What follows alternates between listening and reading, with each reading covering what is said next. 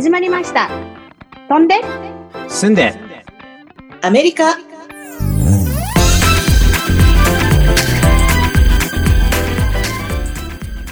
クリニカルソーシャルワーカー依存症専門の心理カウンセラーいつもニコニコニョラです。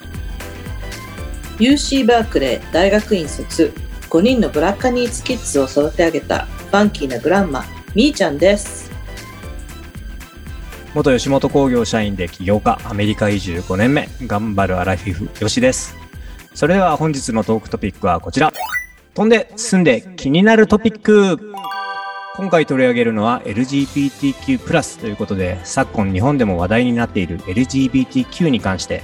進んでいるアメリカの現状や日本との違いなどをさらっとお話しできればと思います。はい。それではね私たちが今住んでいるあのベイエリアではあの LGBTQ プラスプラスコミュニティについてはあの全米でもあのサゲイの首都ともあのサンフランシスコがゲイの首都とも言われてくらいのところなんですよね。うんうんで特にまあサンフランシスコといえば金門橋次はカストロ地区と言われるぐらい有名です。うん、そうね。そうそうで歴史的にはやっぱりハハービー・ミルクさんとか、あの同国の初のオープニングゲイあの自分をゲイと交交渉しているあの市議会議員の人があの有名で彼のあのオートバイオグラフィーはあの映画にもなっているくらい、まあ、有名なあのサンフランシスコが本当にゲイのあのメッカと呼ばれるぐらい有名ですよね。うん、そうだよね。そう、最近って言うと、あの、3月31日、2022年のニュースなんだけど、あの、アメリカがついにパスポートに、あの、ジェンダー X っていうのを付け加えて、今までは M と F はいを選ぶ。M はメール、男性。F はフィーメールの女性。でも最近のやっぱりあの、バイデン政権ではやはりあの LGBTQ プラスのあの人権をとても大事にしてて、うんその法律が通って、ついにし、えーと4月の11日から新しいパスポートでは X っていうジェンダーを選べるようになったみたいなんですよ。すごい、すごいことだなと思って。それで、やっぱりほら、LGBTQ プラスっていうのは結構最近のうんえーっと、言い方みたいで、私がそうね、3年ぐらい前にあのトレーニング、その市のトレーニング、LGBTQ コミュニティのトレーニングに行った時に、は、あの、LGBTQIA2S っていう、また A がついてて、すごく長かったのね。その時は L、レズビアン、G、ゲイ、B はバイセクシャル、で、T がトランスジェンダー、で、Q が queer、これともう一つ、クエスチョニングって言って、あの、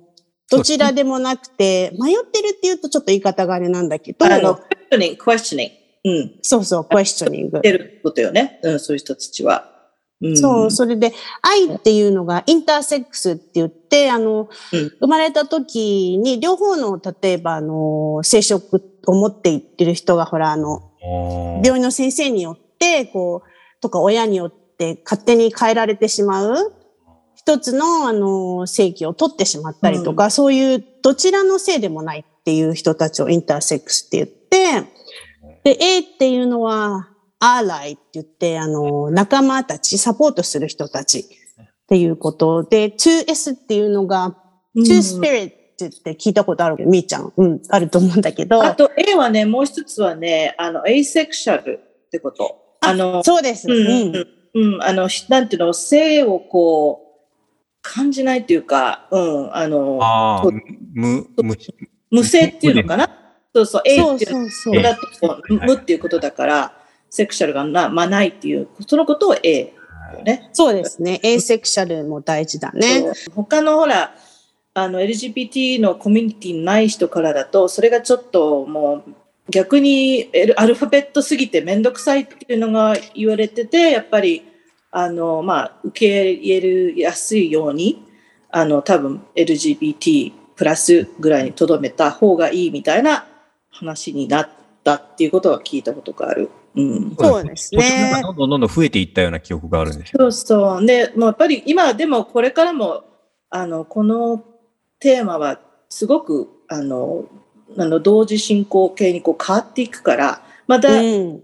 あの、来年になったら違うような方になってるかもしれないし。だからまあ、エクセプトしろっていうかね、そういう感じでいった方がいいと思う。うん。うん、サンフランシスコの素晴らしいことを話したいんだけど、あの、うんあんまり知られてないと思うんですけど、あの、2017年にサンフランシスコのあの市の管理委員会によって、世界初の法的に認められたトランスジェンダーの地区が設立されました。えー、そう、うん、知ってます？あ知らないですね。どのあたり？ないですよね。もうここの人でも、あのこうやっぱり LGBTQ あのコミュニティの人でやっぱり知らない人がやっぱりほとんどで、うん、でここではあのカルチャルセンターをはじめにね、あのトランスコミュニティの人権を守る活動や、あの例えばハウジングライトとかあの差別をなくすこととか、あと歴史的なあの文化をあの守るさまざまな社会福祉とか政治的な活動が行われていて、あの、うん。あの、みんなルポールドラグレースって知ってる人もいると思うんだけど、結構日本でも有名になってるドラグクイーンのコンテストがあるんだけど、その人のコン,、コンテストだだった人、ハニー・マハゴリーって話してるんだけど、その人が、まあ、あの、議員の一人に、トランスジェンダー初めての議員になったっていうのも有名な話なんですよね。トランスジェンダーといえば、昔大失敗した話があって、あの、知ってる人の息子さんが、あの、性転換手術を受けるっていうことで、あの、入院をすることになって、その時に、あの、なんていうのかな、お、お土産じゃなくて、あの、お見舞いをね、渡そうと思って、何がいいんだろうと思って、男性から女性になるっていう話を聞いてたんで、私は勝手になんか あの、マヤ・アンジェロっていうこっちですごく有名なあの、黒人のあの、詩人の方がいて、有名でフェノメナル、フェノメナルウーマンっていう詩があるのね。はい。で、その詩をね、フェノメナルウーマンをプリントアウトして、それで、あ、女性になるんだったらって言って、あの、あとメイクアップ、あの、化粧品をね、一緒にプレゼントしたのよ。あはいはいはい。で、それでね、なんか、あ、いいことしたな、なんて気になってたら、実はその手術した後に、あの、彼は彼女になるのでもなくて、あこう、最初は、she, her っていう彼女になってたんだけど、その手術後の何ヶ月かしたら、今度はどちらでもないっていうノンバイナリーに変わって、そう。で、they, them って呼んでっていう感じになってきて、で、なんか私勝手に勘違いして、なんか、うん一人よがりでプレゼントとか渡してたなと思って、だから本当にセンシティブ、センシティブっていうか、その人、それぞれ一人一人違うっていうか、トランスジェンダーと言っても、っていうことがありました。うん、あの UC でね、あの、 cultural humility っていう言葉を学んだ学ぶんだけど、えっ、と、なんか自分はそのカルチャーをこう頭から知ってるんじゃなくて、こう知らんと思う気持ちでアプローチするっていうことが、だから、あの、カルチャルコンピテンの反反対よね。コンピテンスだと、あ、この人は、あの、トランスだからこうなんだっていうんじゃなくて、それを違うね、こう、一人一人違うんだっていう、こう、インターセクションの違いでね、分かってるってこと大大切だっていうのを、やっぱり教わる、あの、大切だって本当に頭に入れとかないと、あの、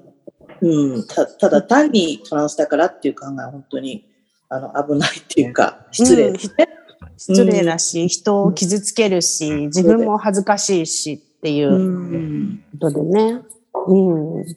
そう、それでね、あの、私のちょっと、あの、働いてる、あの、仕事場での、あの、教育、あの、について話したいんだけど、あの、うん、まあ、あの、医療関係のカイザーは、アメリカの中でも最大の医療、医療グループなんですけれど、あの、毎年社員としてね、のステータスを維持するためには、あの、 employment の education、教育を受けるあのことを義務付けられてるんですよね。はい、で、その中に LGBTQ プラスの患者さんに対する対応の仕方が含まれていて、まあ、それをパスと仕事が続けられないというか、うん、そういうぐらい、こう、すごく、まあ、あの、大きい会社の中でも、その、その、あの、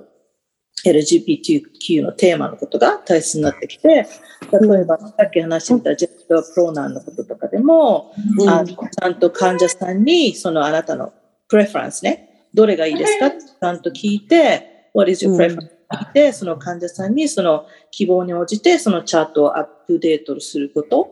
やっぱりすごく大切になってきて、うん。ねで、また、あの、あのそのカイザーの中では、そのトランスジェンダークリニックって言って、あの、大手ヘルスケアシステムの中では、初の multidisciplinary approach で、あの、クリニックが、その、確か2013年ぐらいから、あの、あの、私の働くオークランドカイザーに始まって、そこでは、あの、もうワンストップで、そのトランスジェンダーの transition を考えている人から、あの、のそのカウンセリングから、また、その gender affirmation、sur surgery、だから、あの、性を変える手術をすることまで、またその家族のとか主人のサポートをするような、あの、クリニックもしてるっていうのが、えーこのプラウドです。すごい。やっね。ぱり進んでるんですね、そういう感じの、その、そうですね。ありがたい。すごく研究をするっていう感じですね。うんやっぱりそのドクターたちもそういう興味があるから、そういう経験、経験、あの、研究をしてね、うんあうの、ん実際に、あの、病院、医療にインインプロメントしてるっていうのがやっぱりアメリカの、まあ、特にまあ、あの、進んでる、まあ、リベラルなところでは、本当それが普通になってきてますよね、医療関係でも。うんうんさすがです。そうね。あのー、よしさんなんかは日本の現状とかはどんな感じなんだろう。まあ、日本、僕がばパッとし、まあ、調べた限りというかで言うと、まあ、2015年に、まあ、渋谷区と世田谷区をはじめで、えっ、と、うん同性パートナー制度、パートナーシップ制度っていうのが導入されたっていうのが結構これが大きなはい。のがあっうんて、で、今は茨城県とか大阪府は結構広域自治体もそういう形で、えー取り入れてるっていうのと、で、2020年の時点では、だいたい、えっ、と、60自治体ぐらいがそういうのを導入していて、で、約1000組以上が同性パートナーとして、まあ、認知されているというようなことらしいですそね。うなんだ。なんか世田谷とかは来てたけど、あの、渋谷区も結構早い。てか同じいや。もうでもね、あの、地方でそこまで行って、特に茨城って私の母親の出身地なんで、ちょっと感動してます。茨城は、うんはい、なんか結構進んでて、あの、うん。ゲイの方がそちらの方に移住してとかって。言って、それはなんか記事で言うと、あの、やっぱりそういう制度がないと、高齢化した時に、その、あの、まあ、自分のパートナーが何か病気になった時に、こう、付き添えないとか、その規則で親族と認めら、付き添いができないとかってなる時に、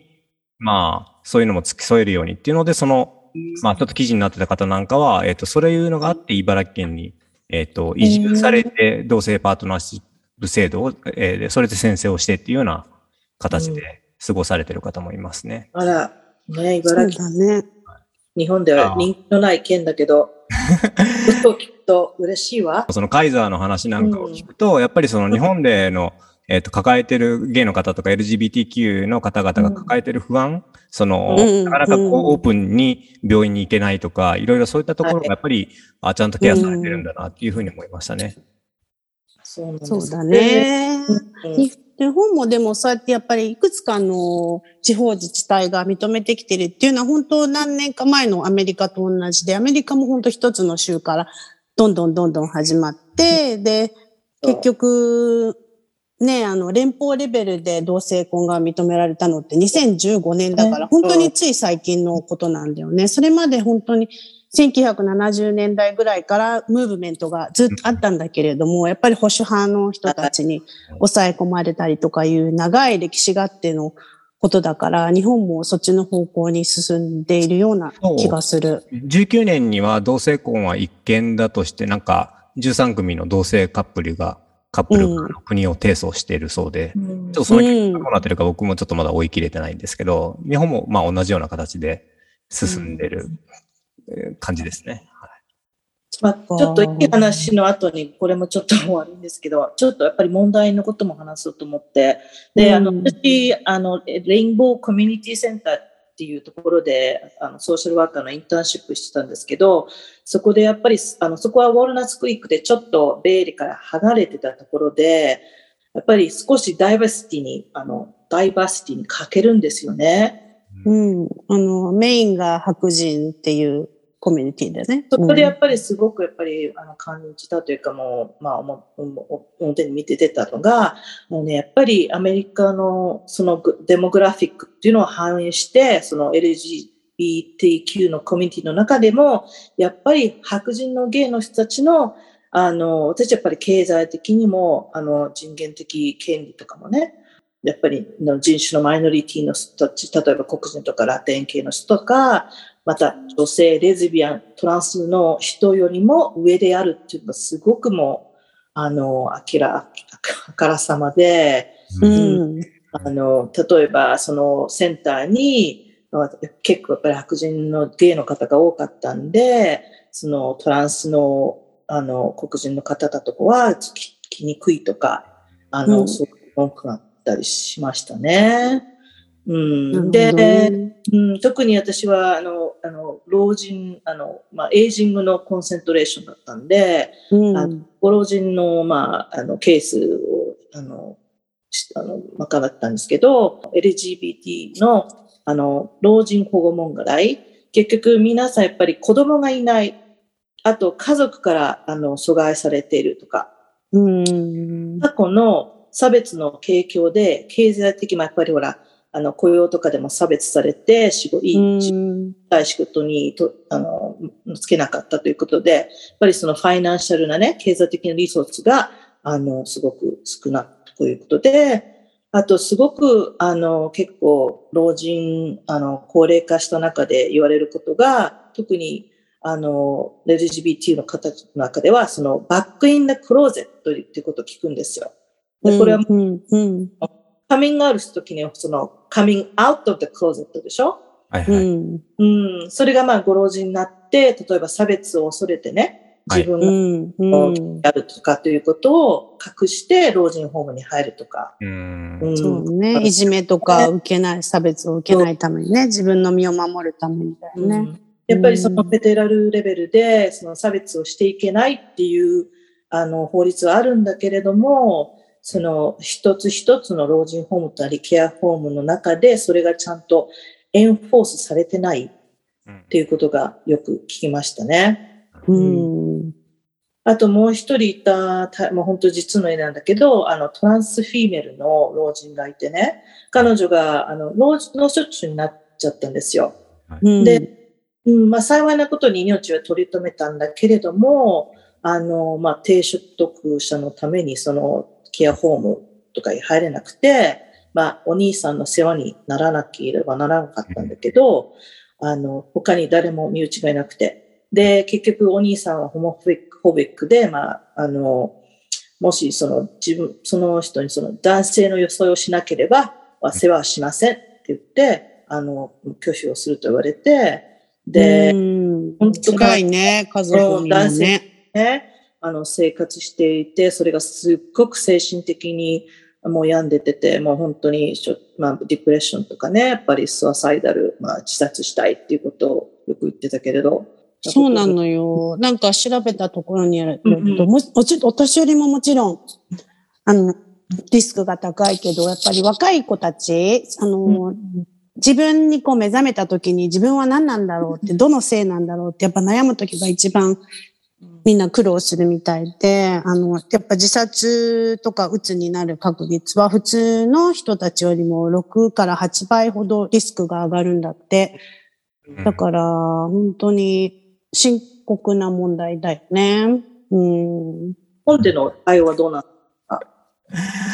日本ではね、えっと、みーちゃんが言った問題は、えっと、ほぼ一緒ですよ。やっぱり、その、うん高齢化した時に、こう、孤独、孤立化しやすいとか、うんえっと、なかなかこう、こう、制度的にこう、自分のパートナーを見とれないとか、だったりとか、その辺はやっぱり、だいぶ進んできてるとはいえ、なかなかまだ、まだ、えー皆さん抱えてる問題って感じですね。まあ、今、ただ、その日本でもだいぶその応援する団体っていうのが出てきてるので、うん、うん。そういったところの支援を頼るっていうのが、まあ、アメリカはもっと進んでると思いますけど、日本でも、えっと、僕もちょっと関わって、その、いわゆる LGBTQ のことを学ばさせてもらった、その、どういう、えーまあ、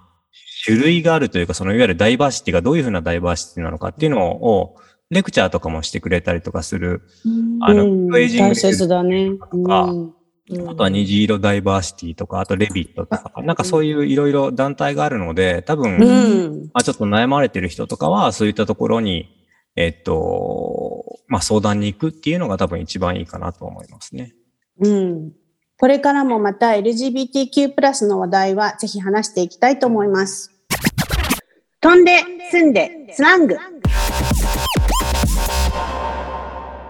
今回は What's the tea? えーとこれはですね、あの、ルーポールのドラッグレースとかをフォローしている人には詳しい人もいると思うんですが、あの、まあ、ティーっていうのは熱いものですね。ハッティー。そうそう。そう。例えばね、それはあの誰かがゴシップをしてるときに、その内容を全部話しなさいよ、みたいな感じで、あの、使えるんですね。例えばですね、例えば、Did you hear about what happened to Megan and James? No, what happens? What's the tea? 日本語で言うと、うんさあメーガンとジェームスに起こっなんかやあったの知ってる？え、知らないえ、What's the tea? え、何何それ？そう、だから、まあ、こう、シップをするときに、その、ティーはね、あの、熱い、煮えたぎってるものをこぼしなさいよ。だから、うん。spill the tea っていう言い方もあります。おーバラしちゃいなさいよっていうような感じそうそう、それそうそう、そういう感じです。知らないわ、ばらしちゃって、みたいな感じで。でも、だから全部言っちゃって、みたいな感じですね。そうそう。なるほど。じゃあ、教えてよみたいな感じ？うん、もう、もうばらしちゃいな、みたいな感じで。そう。まあ、なんか、機会があったら使ってみてください。What's the tea? spill the tea. Uh-oh. はい、今日は第3回目でしたけども、皆さん楽しんでいただけましたでしょうか、えー今後もアメリカのゴシップだったり、投資の話だったり、様々なトピックで話していきますので、ぜひチャンネル登録よろしくお願いいたします。Twitter、Instagram、ノートもやっているので、そちらの方でも今日話した話題や、それ以外でも飛んで住んでアメリカのリアルな姿を伝えていきます。ご視聴ありがとうございました。Thank you for listening. See you next time. Bye bye.